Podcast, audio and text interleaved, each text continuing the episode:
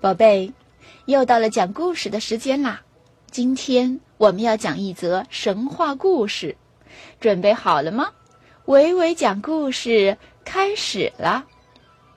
接下来我们要讲的故事是《蝴蝶泉》。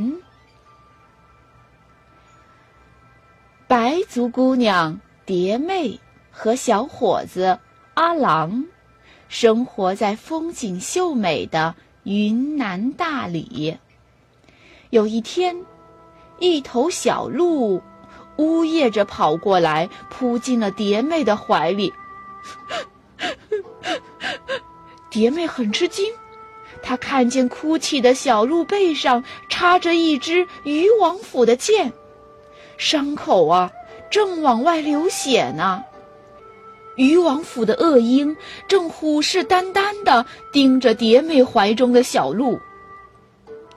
这时，猎手阿郎正好路过，他看到蝶妹和小鹿受到了威胁，便将恶鹰一箭射落在地。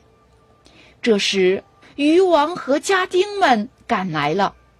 阿郎拉起蝶妹的手向外跑去，一直跑啊跑啊，跑到了悬崖边儿。他们抓住树藤，滑下了山涧，逃脱了家丁的追捕。年轻勇敢的阿郎爱上了善良温柔的蝶妹。可是阿郎不知道，无恶不作的渔王也看上了蝶妹。并连夜派家丁带上锦缎和财宝送到了蝶妹家中。可是，蝶妹一直十分痛恨渔王，所以当然是一口拒绝了上门来提亲的家丁。可是，这帮恶奴竟将蝶妹捆了起来，带到了渔王府。一只善良的黄鹂鸟飞到了阿郎家，叽叽叽，叽叽叽，叽叽叽，它叫个不停。阿郎听懂了黄鹂的话，他跟着黄鹂鸟走到了蝶妹家，可是发现蝶妹家里被翻得乱七八糟。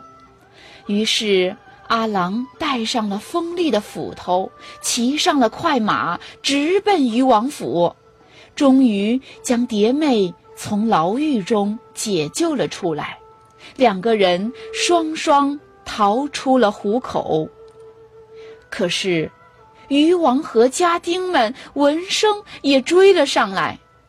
最后，当家丁们将两个人团团围住，准备活捉的时候，真挚相爱的阿郎和蝶妹发誓，他们死也不再分开。于是，两个人手牵着手，纵身一跃，跳下了山崖。他们的尸体也掉进了一处山泉。从此，这处山泉就有了一个动听的名字——蝴蝶泉。好的，故事讲完了。宝贝，维维老师要问你们一个问题，那就是那天呜咽着跑过来扑进蝶妹怀里的那头受伤的小动物是什么动物呢？你知道答案吗？